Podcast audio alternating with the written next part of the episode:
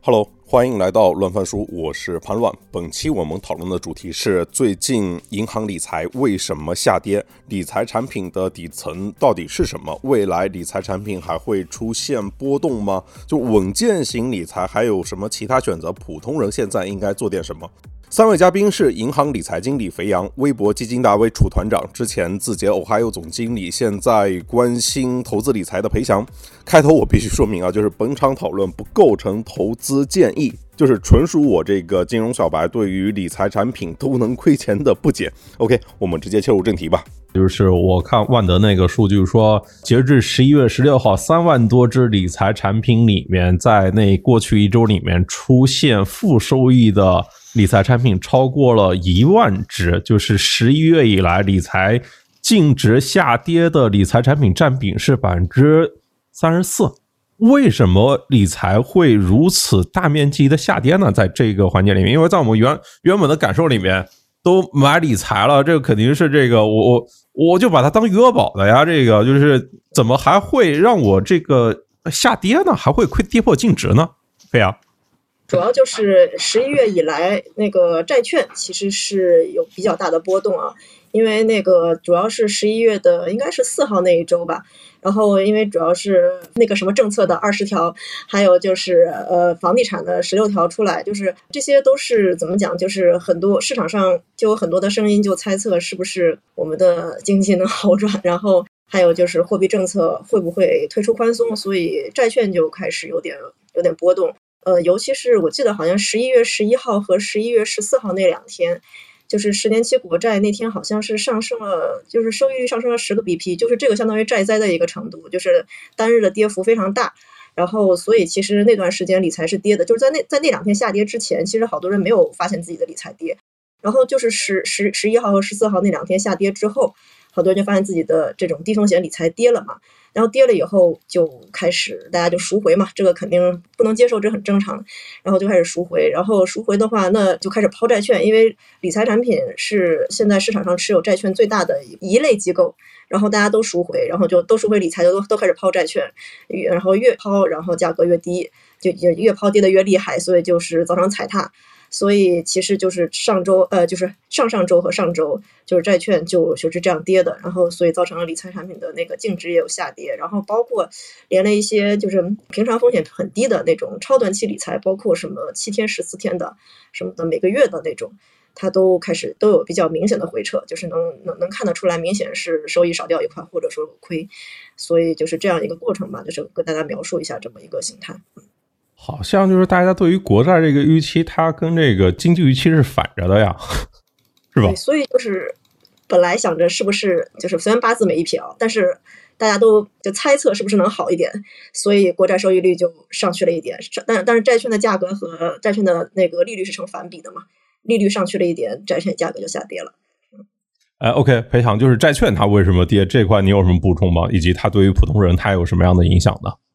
哦，刚才那个其实飞扬说的已经基本上比较全面了吧？然后我是我简单总结一下吧，其实就是一次比较正常的大跌，但是呢，就是其中引申一些问题，就是一个是挤兑的效应，就刚才提到的，就是越卖越越卖越低吧。还有一个就是暴露了一些，就是基金经理其实跟葛兰一样嘛，跟上次聊那个葛兰很像，就有些基金经理他还是为了做收益，所以就会在一些这个久期，就所谓的就是短债长债，然后在一些信用这块儿，其实冒了一些风险。对，所以像之前有一个哈单日暴跌百分之十以上的嘛，好像就前两天，好像富荣吧哪家公司记不太清了。对，就是它肯定是不正常的。就刚才提到的三万只、一万只下跌，是我个人觉得是正常的吧。基本上可能每每一年或者说每两年至少一两一次大的，每一年一次两次小的这种情况。对，但这次可能就暴露了你刚才说的两个问题，一个是挤兑现象比较多，一个是说其中有一些是基金经理也有问题，也有一些杠杆啊风险这种的。然后第三个可能还我觉得影响比较大的是。应该今年是净值化的第一年吧，我不太清楚啊，可能应该是净值化，就是银行理财净值化底。之前其实也有这个风险，但实际上是银行帮你兜底了。现在相当于这个风险完全就是透透传给用户了吧，透传给投资者了。对，所以这个影响我觉得相对大一点。对，净值第一年其实指的是那个资产新规是吧？对，应该是吧。具体可能那个对。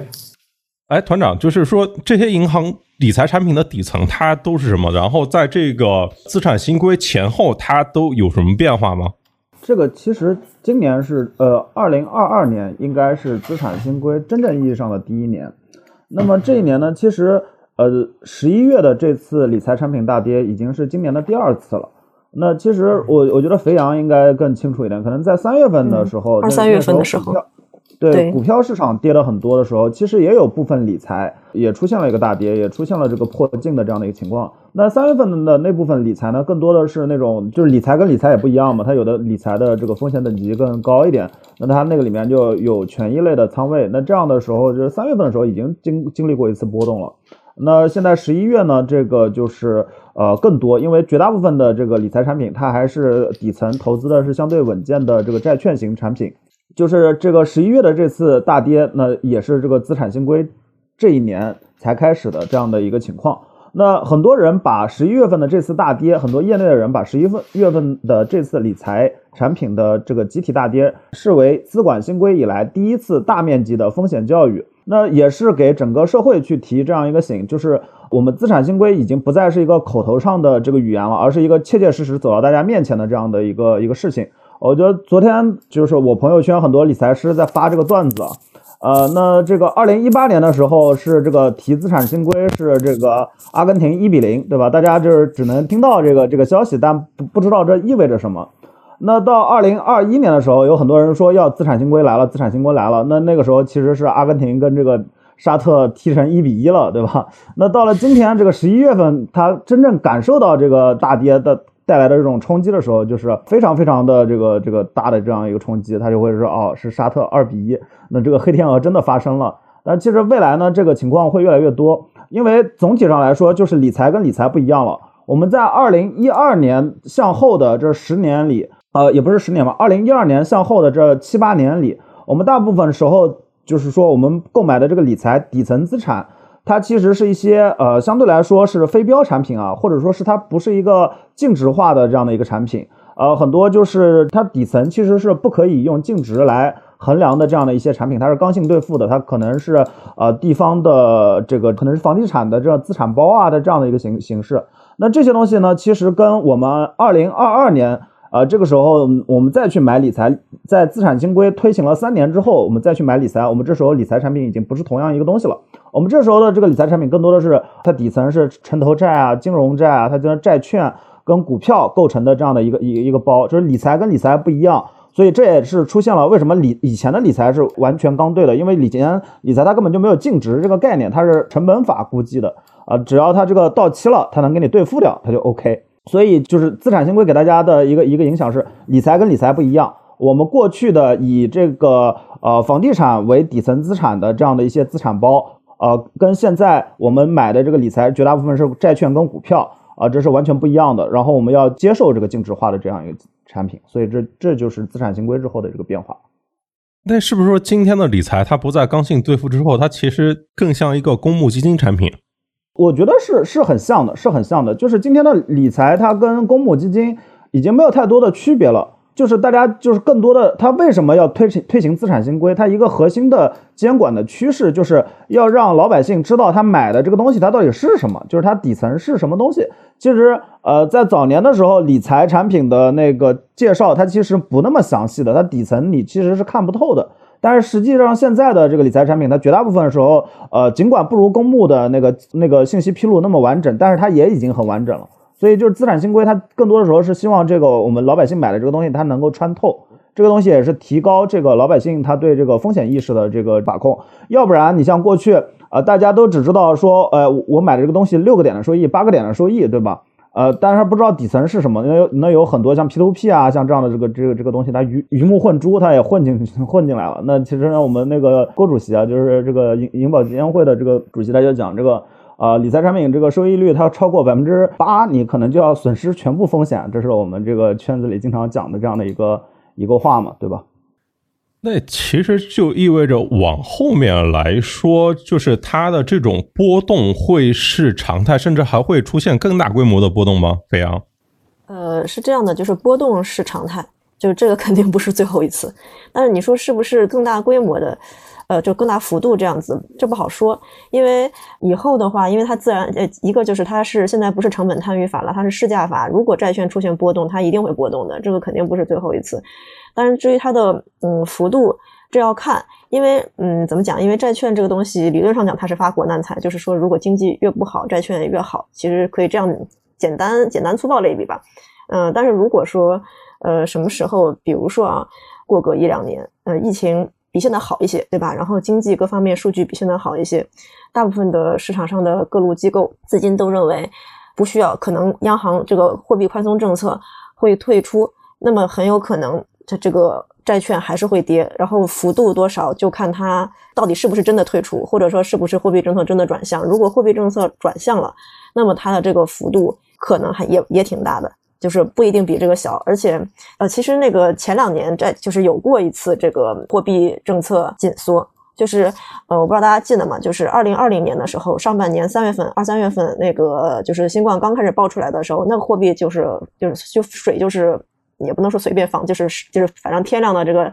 货币就放出来了，然后等到就是四五月份的时候，突然发现，哎，我们好像控制住了。就是那个时候，因为只有武汉是比较厉害的嘛，其他地方其实还好。然后当时武汉好像就是发现好像没有再扩散出去了，然后该隔离的人也都隔离了，然后好像这个就已经差不多控制住了那种感觉。然后呃，但事实上也确实是控制住了。然后四五月份之后，那个时候货币宽松政策是退出的。然后整个二零年的下半年，从四月底开始一直到十二月吧，那个其实货币是有是有一点紧缩，而且那一年。呃，下半年各种大额存单什么的利率是上升的，那个时候债券是跌了半年的。然后那个，但是它那个单日的跌幅没有像我们这一次那么厉害，但它持续的时间很长。然后整个那个那一个周期的跌幅其实不小的，就是肯定比这两周跌的，就是它跌了半年嘛，那两半年肯定比这两周跌的多。就是如果碰上货币政策以后转向。那么它还是会发生这种情况，但是也有一点好处，就是说这一次等于是给各个机构也是有一个预警嘛。像前面裴翔说的，就是以前说实话，就是很多的机构，不管是理财子也好，还是基金公司也好，他们其实确实是有存在这种行为，就是他为了收益啊，他为了收益能做得高一些，他把债券的久期拉得很长，然后债券，然后因为债券也是可以加杠杆的嘛，债券加杠杆加的比较高，然后但是反正呃这一次因为跌的是比较厉害。然后比较剧烈的下跌之后，有很多的机构，反正据我们所知，他们已经开始反思这种，就自己是不是操作的过于激进了，已经开始就是降九七、降杠杆了。所以就是如果说就是同等的程度的消息再出来，可能跌幅不会超过这一次。但是如果货币政策转向了，那就不好说了，那那个跌幅可能就可也可能超过这一次。嗯，杠杆真的那么容易降吗？就是我我我倒关心另外一个问题啊，这个真的很小白的问题，就是我我好奇一个点，就为什么？譬如说余额宝这种产品刚出来的时候，我的收益率还挺高的，为什么到今天越来越低啊？呃，一个就是余额宝它是一个呃纯货币类资产，它它没有债券，所以这个货币类资产就是要跟着这个无风险利率来往下走，就纯无风险那个利率往下走。然后再一个就是纯无风险利率往下，就是每年都降，每年都降。现在可能十年期国债现在是多少？我我记不清了，二左右吧，这样子已经已经降得很低了。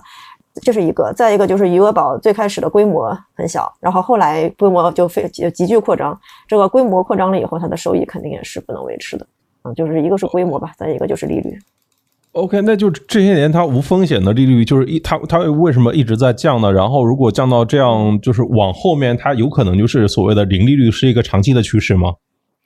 对，我觉得是这样的，就是利率这个就跟经济发展速度有有关，就是我们以前是高速发展。GDP 每年涨，以前百分之十、百分之八，现在开始保六了，对吧？然后，嗯，保六可能还有统计局的功劳，对吧？所以就就这个东西后面肯定是逐年下，就是经济增长肯定不可能那么一直维持这么高速，而且发达国家他们的经济增速也就就能看到了，就是这么点儿，百就是五个点以内，就这五个点算很优秀了，对吧？那个两两三个点这种增速，那么以后这个就跟无风险利率是是相匹配的，所以以后就是，呃，现在这个利率虽然。好像大家觉得很低，但是其实呃，当然跟今年跟其他国家比，那不能这样说，因为今年呃美国加息，然后很多国家都加息嘛，那今年是是个特例，但是正常情况下，我们还是比人家的国比其他国家利率要高的，就是这个其实远没有达到人家能够降的下限，所以就是还是有降的空间。评论就是说，看看日本的利率就 OK 了，看看隔壁。哎，那那如果就是利率都降到这么低的话，呃，我好奇裴强啊，就是那我们这种就是是那种秉承着就是我不理财，财不理我那种兴奋的才去买理财的呀。就是我想图的就是一个稳健。那今天如果还想做这种就是更偏向于这种稳健型的理财，还有什么其他选择吗？其实没有什么太多选择吧，就是如果你需要流动性的话，那可能就是货币类的比较好一些；如果你不需要流动性的话，可能就是大那大额存单之类的。就还有一些更复杂的，听说过，但我自己没有去尝试过。好像有啊，国债好像自己也很难买吧？我不知道飞扬现在了不了解？国债应该自己是很难买到的，就需要需要抢。其实也没有也没有那么难买，因为现在大额存单也不好买，跟国债的难度 买到难度差不多，他们收益也差不多。嗯，对对，实际上是没有什么特别。就我个人觉得啊，就是如果你是真的抱着理财的目的去的话，其实不要太看收益了，更多是降，就是考虑风险的这个情况。对，包括买债券其实也是一样，因为呃前两天我看好像那个为什么很多人这次买到那种比较啊有有一些那个就是杠杆啊久期啊，就是因为你是看收益率嘛，比如说你看一季度、二季度的收益率，它可能是高过一般的债券的，高过一般的短短债的、纯债的，但实际上它可能里面有一些永续债啊或者一些期那个信用债。对，所以这次就问题就出来了。所以我觉得这以后大家对理财或者债券，首先要分清楚啊。一个是说一定要保本，一定要保本，那可能选择就非常少，分为流动性和非流动性两种。如果说你是希望那个呃有一些波动，比如说可能长期的话来看最大回收百分之五以内或百分之三以内，那可能还可以考虑一下。对，但考即使考虑，可能也不能太考虑这个阶段性的收益率。对，因为它的收益率其实是有上限的，因为债券的本质其实就是借钱还钱嘛。那它其实这个就收益本身是固定的，然后它的波动更多来自于利率和交易的一些行为。说白了就是你赚就有人亏，那可能你现在赚，可能接下来你接单买，你去那个收益率高的时候，它可能有些操作，然后你看它高你冲进去了，那你很很可能就是买单下，对，就接接盘了呗。对，所以我觉得核心其实还是看你这个怎么样选择这个适合自己的一些产品吧。对，这这我觉得自己的预期是关键的。对。OK，那如果债券牛它可能已经到了一个要结束的阶段，然后银行理财也不能保本，那那我其实这个问题同样的想问一下肥羊啊，就是到底有没有什么更稳定的增值的产品啊？呃，这件事其实其实是就像裴阳说的，没有什么特别好的办法，就是你要是想稳定，就稳定和增值本来就是矛盾的嘛。所以稳定的话，其实就是存存单啊、存款啊这样子，然后还有就是余额宝，对吧？这些都是稳定的货币类的资产。然后，但是如果说你要想超额收益，超额收益这个东西，有的时候理财可以提供，但是也有的时候理财提供不了。还有就是基金类的，就是这个，反正我一直觉得就是权益类的投资，呃，就是任何时候不能放弃，就是不能不能想着我这辈子不碰它了。这个。这种想法其实，呃，一个是不科学，对吧？这个就是等于是我们的资产配置里面少一块。另另外一个，我我这是我我我自己是这样觉得啊，就是说，呃，如果说你这辈子你觉得我这我这辈子再也不炒股票了，就是现在这种现在这个行情啊，真的是变成变成个屎一样的行情，你觉得我这辈子再也不炒股票了，这个想法其实很危险。因为现在三千点，你觉得就是我在这辈子再也不碰股票，再也不碰基金了，到了三千三千五以上，你会改变想法的。啊，就是你如果有就想着是我这辈子再也不碰，其实嗯，其实你只是被现在的风险吓到了。但是等到这个情况改变了啊，三根阳线就能改变你的信仰。等到高点你再进去，其实很危险。就是如果说嗯没有在低位的权益资产来打底的话，可能就是你就有 去去追高的隐患啊。但但是这个这个东西就是只能说是，当然大家都知道，就是基金有风险啊，那个炒股风险很大，这个只能作为。就是一小部分资产配置，但是这个事情就是属于我们要考虑的，就是不是说你到涨你到涨起来你再考虑，那个时候就很危险。所以你可以长期的低点的布局，但是控制好占你总资产的比比例吧，就是让你不要亏了睡不着觉就可以。我其实现在不想着布局的事情啊，我就想我到底要不要割的问题啊。就是你像现在这个，我买的全部都在下跌啊，然后这个没见过这种情况，就跟我那个就是绿油油的那个中概股一样。就是如果我买到这种下跌比较多的这些债基跟理财，我现在需要做什么操作吗？黑强，我觉得核心是这样吧，就是。其实你要分清楚，刚才说的嘛，两种两种下跌的原因吧。一种是说系统性风险，就是本身这种产品本身带来的自带的风险；然后另一种是说，因为这个基金经理或者是基金公司或者说一些操作带来的。当然还有一种是说，你要了解自己是不是就想买这个，是不是能接受这个。首先，你如果不能接受，那我建议就是存单或者是货币类的，因为我刚才提到，其实我觉得不是大多数人说啊，现在不不买，以后就也也会买。像我爸妈就不会买，永远就可能他有钱也会去啊买那个那个定存，而且他还不会买货币，他就买定存。对，所以我觉得有一部分人是可以考虑这个的，就他可能就是可能以后也会进入这个市场。然后另一部分是说，OK，我觉得债券是一个可以接受的，但这次呢，可能是说我之前没有预期，这次刚学习到。那可能就要看一下你这个下跌的程度跟大盘的相比，大盘有一个应该中债指数吧，跟指数对比的情况是什么样的一个情况？如果说你在下跌大的厉害很多，那可能就是你这个本身这个理财或者债券基金有问题。对，第三种可能才是说，如果说你的这个跟大盘一样，那其实我觉得还好吧，除非你说你短期要钱，这个可能涉及到大家一个这个呃资金预规划的问题，比如说你的资金可能只能只能存只能理财三个月或者两个月。但实际上，可能债券要求你半年到一年的情况才基本上是保本，或者才基本上不是保本，才基本上是说有收益的。比如像我买那个理财，应该是一百八十天了吧？尽这次尽管下跌，其实还是收益为正的。对，所以它其实是对时间有一定限制的。这个可能大家之前没有预期。对，所以我觉得核心还是说啊，你适不适合买债券或者理财有波动的理财，比如 R 型的理财。然后你适不适合那个你你这次买的是不是一个那个合理的波动，还是说是一个预期的波动？那可能就有三种情况，根据三种情况来决定后续的一个操作吧。我觉得，嗯，OK，大老板说这个戴某评论区说，搞清楚自己是谁，要比从大咖口中探知到买什么可能要重要的多啊。这位老师就是一直把正念放在口中的啊，就是首先要理解我们自己是谁。对，是这样，因为资产资产本身其实没有什么好坏之分。因为它很多资产都有，尤其是说这种经典的债券、股票或者说基金，甚至风投，都已经存在这么多年了，它不可能说很难评估说绝对的好坏，更多是说你自己适不适合。判断，你觉得你你你觉得你理财能不能接受它有波动？我可以啊，但我就是我不想，我我我是可以接受它，那但是我就是我我压根不想在理财这个事儿上那个浪费时间，你知道吗？呃，当然这是不对的。团长那个批评我，团长说这个是我们其实就是我完全不懂理财了。团长继续批评一下啊。对，其实就是怎么讲呢？我我觉得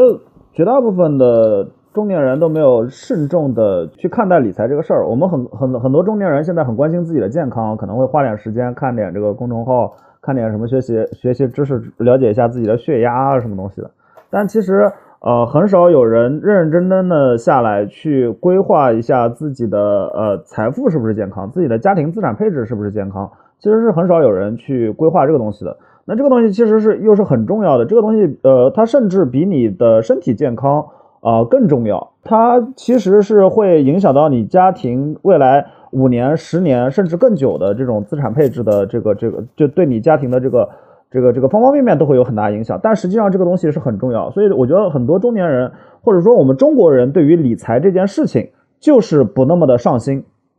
我我觉得其实也不是不上心吧，就是大家大部分我身边的理财的人，他的资产还是属于房子、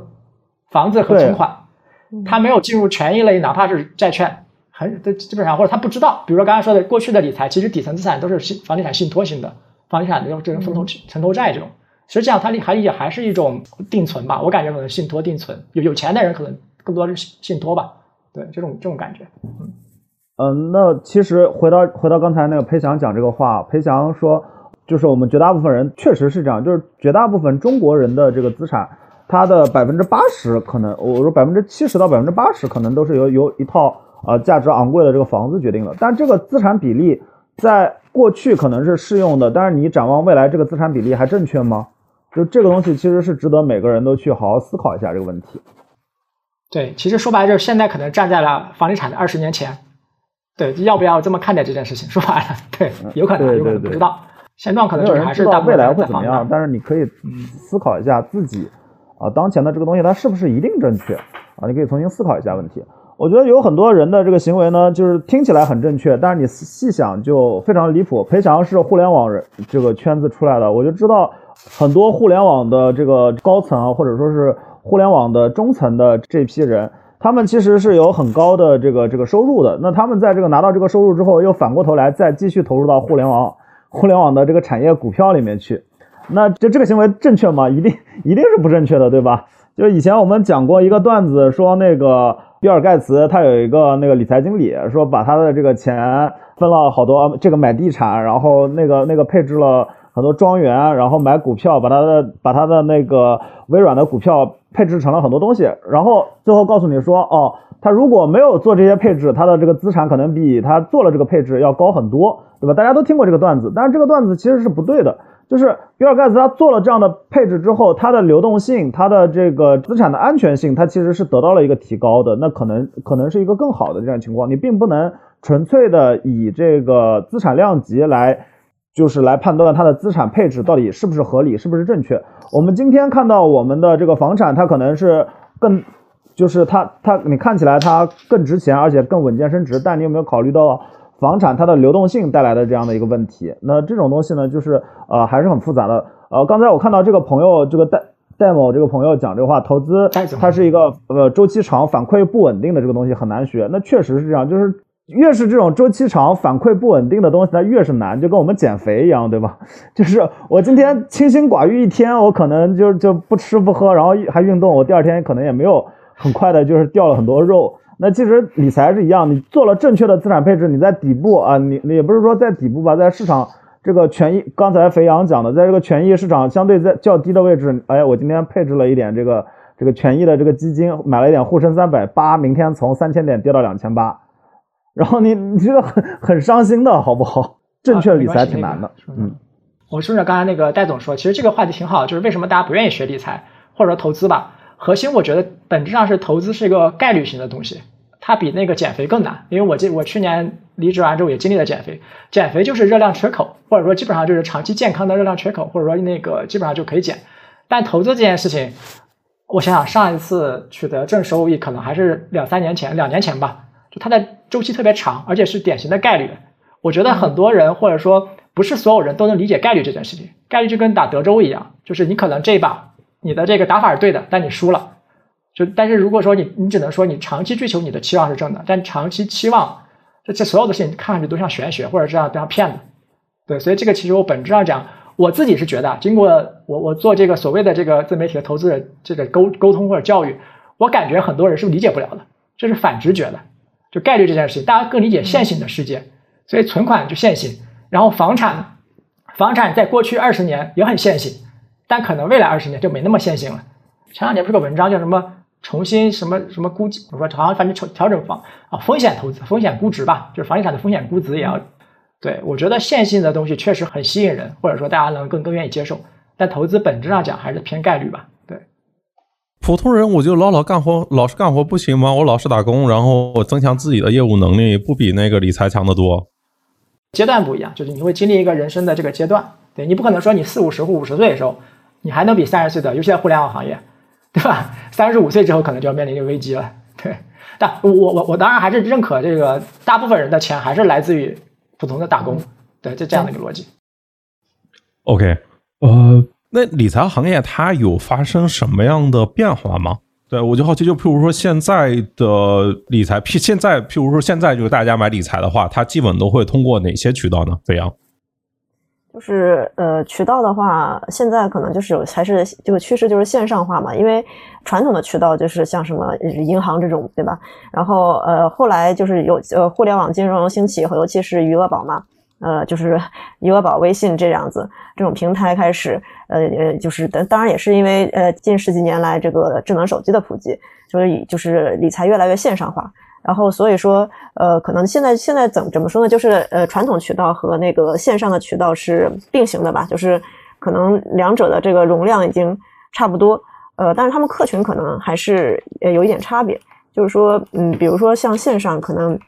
年轻人选择的更多一点，因为年轻人的话，就是智能手机的各种软件啊什么的用的比较溜。然后再一个就是大家就是嗯，文化程度水平也比较高。呃，比如说，呃，那种简单产品，你放在线上一个平台上面销售，你看看说明书，对吧？看看它的产品要素，你能看得懂，就是一般的现在年轻人看看也能看懂。那么呃，那他就直接就他也不需要就是一个大活人给他服务，对吧？介绍什么的，他就能直接买。然后，但线下的线下的那个客户，比如说像银行啊之类的，那当然银行是主要的，当然券商也有啊。啊，他们可能呃比较就是客群是年龄偏大吧，是这样子。然后他们可能呃就是需要就是有人来帮他做做这种操作。然后呃还有就是因为可能线线上线下能看到的那种产品可能数量也不一样嘛，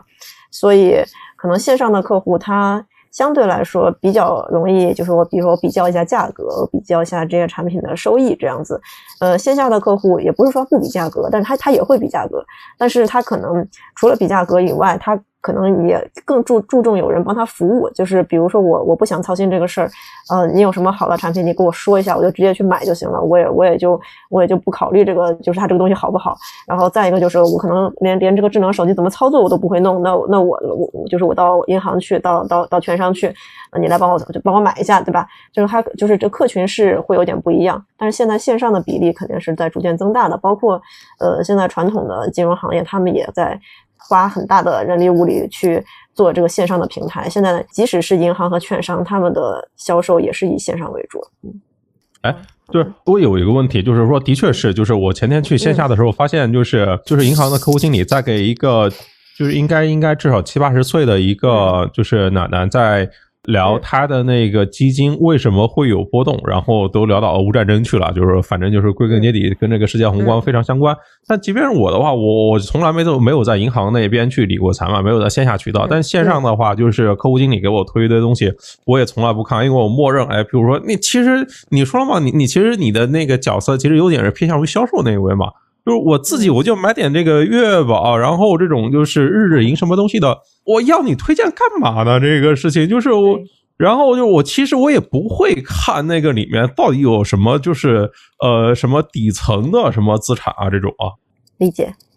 这个大部分人都是这样的，就很正常。这个对，但因因为这种，比如说你说去买月月宝、日日盈这个东西，确实是非常结构非常的简单，然后而且大部分情况下波动也是非常小的，也确实是不需要有一个人来说专门去给你介绍介绍日日盈嘛。这个这个确实是没有这个必要啊，确实是。但是就是说，呃，如果线下的销售，他一方面可能会就是一个是年纪比较大的人，他给他就是我们对他进行介绍，对吧？然后再一个就是说，可能我们会也是会跟客户讲。一些理念吧，就是像比如说像我前面说的，就是现在这种就大家都跌成屎的时候，你不会去买基金，但是也有一些客户他是有这个需求的，他可能会就是他比如说他不排斥完全的，嗯，就不是完全排斥风险啊，然后他可能想的是，呃，你跟他沟通，他理念大家是一样的嘛，就觉得可能低位是可以买一点基金。那么如果没有人跟他去讲这个事儿，他可能自己。他可能有这个想法，但他也不知道去去买什么，然后他也可能也就不会去去走出这一步，对吧？就是可能会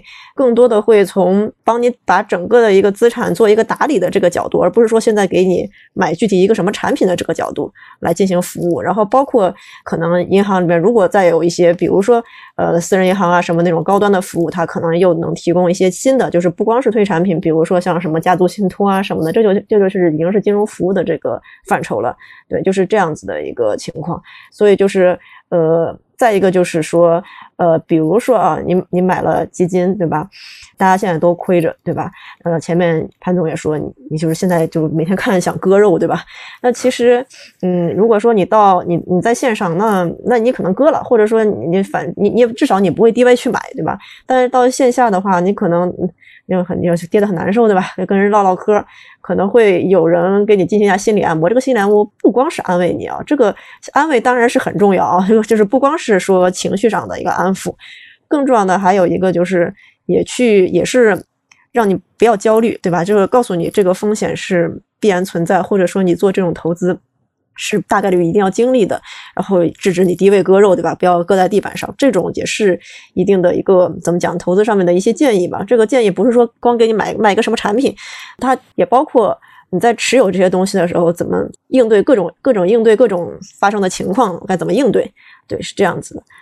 我倒不是焦虑，我就是譬如说，我看那个美股账户，它每天跌了，譬如说那个其实那个里面跌的很大嘛那种，我其实心里面早就无感了。但是我看理财账户，它每天跌我几百几千块钱，这种就是我都心里面就是感受完全不一样。这个就是，那那我觉得核心还是还是预期的问题。嗯，你对它的预期不一样。你为什么这个都能给我给我亏呢？你对它的预期可能就是一个多百分之二的余额宝，但它实际上不是多百分之二的余额宝，对吧？对，不是多百分之二余额宝。哎，OK，团长，就是呃，如果我们聊到就是说理财行当变化的话，就是现在它都有什么样的变化呢？我觉得这个变化是觉得可能你们不在这个行业里面，你们感受不到。但是我觉得自二零一九年以来，这个行业最起码是在造富了一波人吧，就是一大批的这个理财的这个就是在理财机构在做转型。这个转型呢，就是我刚才提到的，从非标转向净值化的这个这个这个转型。这个转型其实是整个行业的一个畸变。我觉得。这种变化呢，呃，其实我觉得飞扬他在银行端，他可能呃有这种感受，哎，就是我们现在银行要，呃，过去是过去的这个卖基金的，对每个理财经理他卖基金的这个指标不是特别高，对吧？那现在会更高。那其实对于很多三方销售机构来说，这种变化更大。那比如说这个过去的这个这个很多三方销售。他都是卖这个非标信托的，卖这些东西的。那他现在都是要求，哎，我我要卖私募，我要卖这个净值化的这个产品。那这个这这个转型之中，其实如果转型的够快的这批人呢，他可能就卖的很好。那其实大家资管行业这个行业在过去三年里面最大的一个感受就是钱涌进来的太快了。他这个真是很多这个私募机构他切切实实感受到了，就是越来越多的钱，它现在没有没有非标可以投了，没有房地产的那些。啊，那些那些底层资产可以投了，它它现在就必须要投净值化的这些产品，呃，那以前呢，像浙江，它有很多一大批的这个钱，它就是用来给这个房地产商做这个过桥贷的。那这批这些钱呢，它的它的这个收益的原本的预期可能是百分之八到百分之十这样的一个区间。那对于这样的钱，那现在去做投资。他投什么？他他一下子就会发现没有东西可以投了，没有那么大的底层资产可以给给他投。那他现在就陆陆续续的开始转哦，转转成这个这个这个股票型的啊，中性呃就是中性产品啦，然后指增产品啦，他就转转型这样的一个产品。就这个这个趋势是一个非常大的趋势。我我跟你讲一个现实的例子，就是我身边有一个人，他之前是在信托里面跑一跑的这种尖客吧，我把它叫资资本尖客。那在这波这个理财大浪潮里面，他就是联系。他对上呢，对接这个私募机构，对下对对接一些理财师，他从从中呃帮他们撮合一下，中间抽取一个费用。这个人就在去年一年嘛，买了一辆保时捷，然后就是以前就完全是一个在上海租房的这个小孩，就是一个人。他他的那个微信现在都回不过来，就是现在要搞这个东西的人太多太多了。我觉得这个是一个非常大的趋势，在接下来的这个全社会都必须要去接受从非标转型净值化的这个过程。这个过程其实我觉得大概是最起码是个五年到十年的这个过程。很多人将资产管理跟财富管理这个行业视为整个中国社会在当下这个里面最具有确定性的一个增长赛道。反映在我们股市上，现在它在这个财富管理这个赛道上，它做的比较好的一些私人银行，其实它的估值会更高。就这个东西其实是一个呃很大的这样的一个趋势。OK，你刚才提了几个点啊？就譬如说，你如果说线上化那个点的话，其实不就是从线下搬到线上，就跟当年那个就是人家电商从 PC 然后搬到手机上吗？就是感觉也没多大差别啊。支付宝不就这么干的吗？就是我觉得很多我们上次聊的那个。呃，聊葛兰聊那个中欧医疗那一次，不就是这个？就是现在很多网民他的那个基金购买的行为就发生在支付宝上吗？就是这个感觉，我们已经是非常日常的了。就是说，譬如如果对飞扬来说，这这是因为对我们来说真的已经非常日常了，我们压根就没接触过线下，这事它到底有什么影响啊？我我指的是，就是譬如说这种线上化，然后包括就是这一些银行啊，各种的，甚至券商，就是大家都在努力的做内容、做社区这个事情。我说这件事情它会对于理财有什么影响吗？呃，是这样的，这个东西它对于你买一个什么具体的产品，其实是没有什么很直接或者说很明显的一个影响的。因为比如说啊，我不可能说。哦，那个，我现在给你一个哪一个银行，对吧？你装了他那个手机银行，他给你一个什么呃优惠券，给那个什么饭票，对吧？那个像大众点评饭票一样的，哦，他推给你推送个基金，你就买了，这个概率就很小。但是他做内容和社区，你很难直接说我对理财发展有什么影响。但是，但是你比如说你做内容、做社区，然后甚至于有，嗯，比如说有那种呃搞一些什么优惠券啊什么的这些东西，它其实主要是一个应用场景。就是他可能你比如说你有了他的，他给你赠送的那些饭票啊，赠送的那些呃线上什么咖啡券之类的，那你就会用他他这个平台，或者说用他这个支付来来来来来消费，对吧？那么嗯，你那你就会在他这个平台上面留钱，或者说会把你的银行卡绑定到他这个平台上面，对吧？然后那么这这样子的话，就等于是发生了结算，用这个用他的这个平台或者用这个金融机构发生了结算，然后用了这个结算以后，资金会有留存。就是你可能想着，哎，我每次往里面转钱太麻烦了，我就我就放一笔钱进去吧，对吧？有有，反正说放个几千块钱，放个一万块钱，反正反正用嘛，平常用嘛，肯定用得掉的。然后那么结算就会产生留存，然后这个留存，如果你一旦有了留存以后，你再他再给你推送什么东西，比如说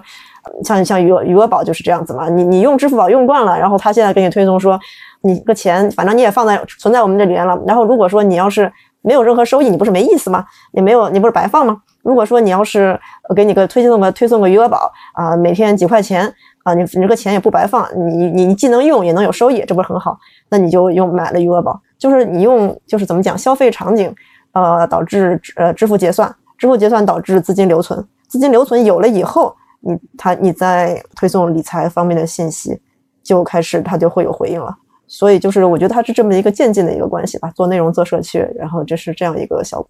我听懂了，这个怎么就是感觉就是有点，我拿某个产品就把人吸过来，然后我方便我在售卖其他产品从里面拿佣金呢？就是可能我在就是类似于那种轻松筹，就是那个水滴筹那种的生意，是不是？就是我把你们全引过来，然后给你卖保险。对，其实那也是一种，可以可以这样理解。那那还有什么样的变化？就是因为我我我我注意到一个点，就因为我现在如果买的话，一般都在那个 A P P 里面直接买那些就是那些银行那些。就是他们公司出品的，就是现在大中型银行好像都成立了他们的一些理财的子公司，对，就是把他们过去的那些银行业务都划归到这个理财子公司里面进行一个专业化的运营。为什么会是这样的一个操作呢？跟之前它有什么不一样吗？它其实主要就是一个本来就是一个中间业务，一个表外业务就单独拿出来一块，主要还是为了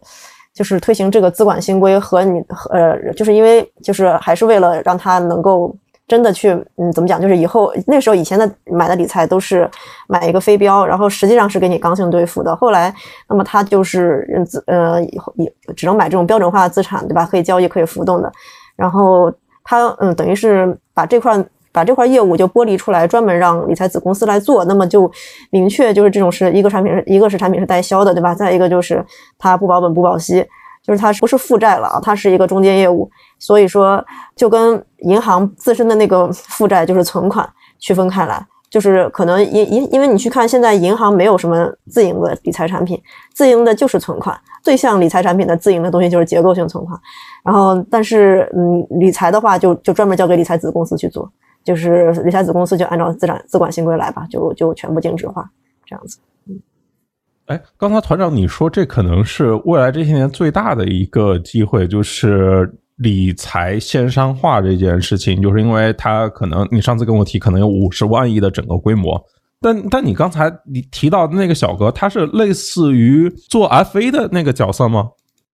不不不，我觉得不是你讲的那个理财线上化是一个最大的机会，而是财富管理这个行业。它本身的发展是一个比较确定性的一个增长的这个机会。那这个东西呢，它其实也是包含着中国这个经常有一个数据被炒，那就是招行的招行每年发半年报或者是这个年报的时候，会有一个数据披露，就是呃招行的金葵花用户它占比是有多少，这个人数有多少多少，但是他们占的这个总资产又是多少多少。那其实也是本身中国高净值人群的财富管理也越来越成为一个可以称之为产业的这样的一个一个赛道。在过去，中国有钱人可能还没有那么多，那现在啊，其实越来越多的有钱人，他的这个配置是，就是他是成为一个需要人去服务的这样的一个一个一个一个东西。所以这个东西，我认为它是一个非常，也不是我认为吧，就是最起码就在圈内，大家对这个中国财富管理这个行业的发展是有个非常大的预期。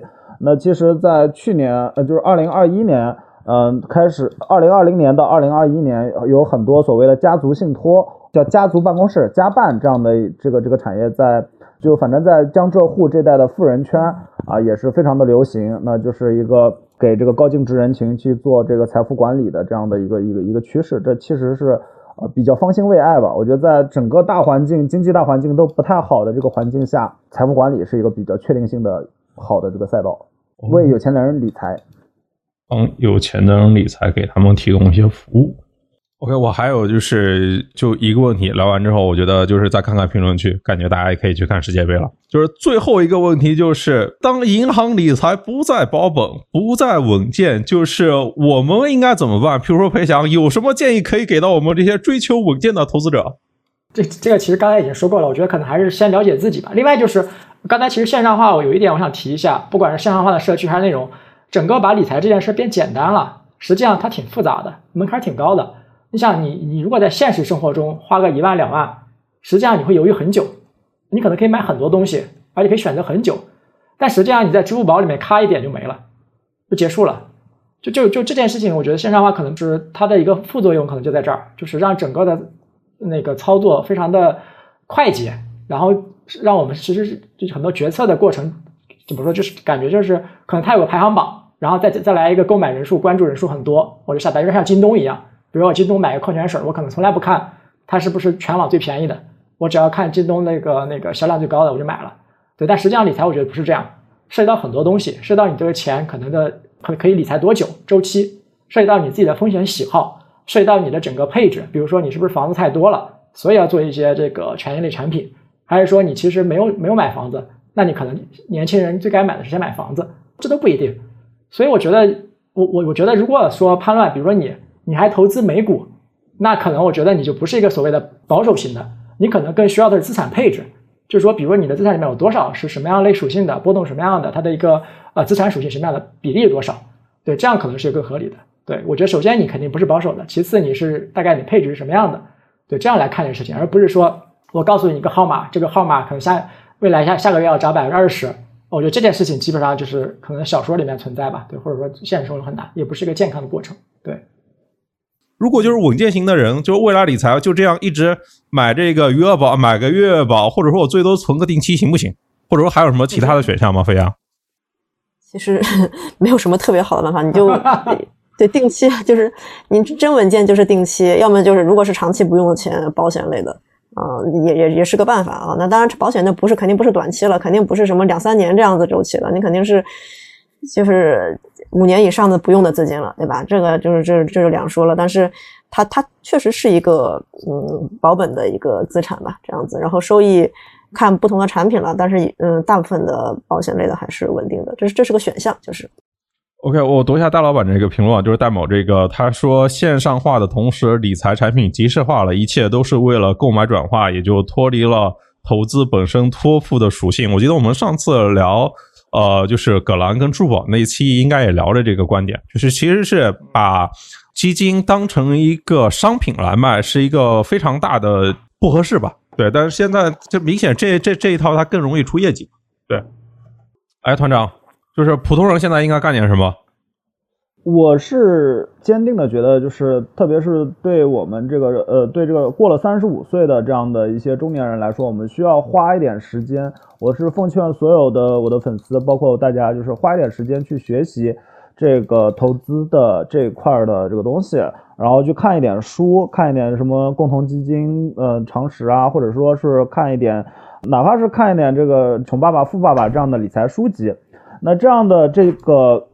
啊，我看我看梦岩也来了，就是我们这个 评论区，可见可见这个潘乱总的这个直播很多人关注啊。那大家可能去这个去梦岩老师的有知有行，对吧？你你你你上去学习学习啊，这个系统的学习学习这个投资，对于我们中年人来说都是非常非常有必要的。我还是那个话，就是中国人对于呃理财这个方面。整个投入的时间也好，精力也好，相对比例跟这个理财这件事本身对于我们的这个重要性，其实是完全不成比例的。我们可能花了很多时间，呃，去挑选消费，就像刚才裴强讲的，我们我们在消费的时候花了很多时间精力，但我们没有好好的去重视理财，重视这个自身对于这块的理解。那这个东西其实是很重要的。那个。在今年的巴菲特股股东会上，那有那个人问巴菲特嘛，说呃，现在马上一个大通胀环境，我们普通人应该怎么办？那巴菲特说，哎，我们投资自己是很重要的，我们锻炼自己的能力是很重要的。其实我这个话也是跟大家一起说，呃，因为我们在面对一个越来越复杂的宏观环境，那在这样的宏观环境下，我们如何正确的去配置自己的资产，然后如何去正确的审视家庭的现金流、家庭的资产是否健康，呃，不要去被骗，这些事情都是非常非常重要。我认为这个东西是所有人都应该敲响警钟，并且应该积极的去参与到其中，不要说啊随随便便的去理财，随随便便的理财呢就是送钱，嗯，反正就会亏钱，这都是很不好的。我不理财，财不理我。哎，方言，你们就是要不要上班来聊？哎，潘老师好，然后大家好。你可以最后再做一个总结，或者说给我们提炼提炼，给一些建议。然后我觉得大家都可以去看世界杯。呃，对啊，对啊，我觉得德国对日本都开始了，我也我也准备去了。其实我觉得那个呃，我刚才听了听了几乎听了多半场吧，然后进来，我觉得都挺好的。就是可能跟最近因为那个无论是银行的理财，包括那个有某只非常著名的那个中短债，不是它出问题了嘛，所以可能大家会非常非常的关注。那我我觉得其实从我的角度来讲，我们最近跟用户讲也非常简单，就是任何事情硬币都是两面的啊。我我觉得就记住这句话就好了，就是没有不承担风险的收益。每当你看到的收益多一点，你背后都承担了风险，只是有的风险你知道，有的风险不知道。那从完全无风险的，就是长期国债的那个收益开始，哪怕只增加每年只增加零点五，只增加一，其实背后都有风险的，无论是短债。无论是股票，无论是基金，无论是任何东西，我觉得这个是最重要的。就是其实只要大家去知道，我看到一个收益，我先想背后有风险，只是我现在不懂，我现在看不到。我觉得有这一份那个警惕就会好很多。就总结就这个吧。然后我觉得可以大家以后一起多交流。给大家先看球了。啊，那我们今天就先到这边。好，拜拜。好，拜拜。嗯，拜拜拜拜。拜拜。OK，今天就先聊到这边，大家可以订阅、点赞、评论、分享。如果还有什么想听我说的，欢迎在评论区互动留言。我们下期见。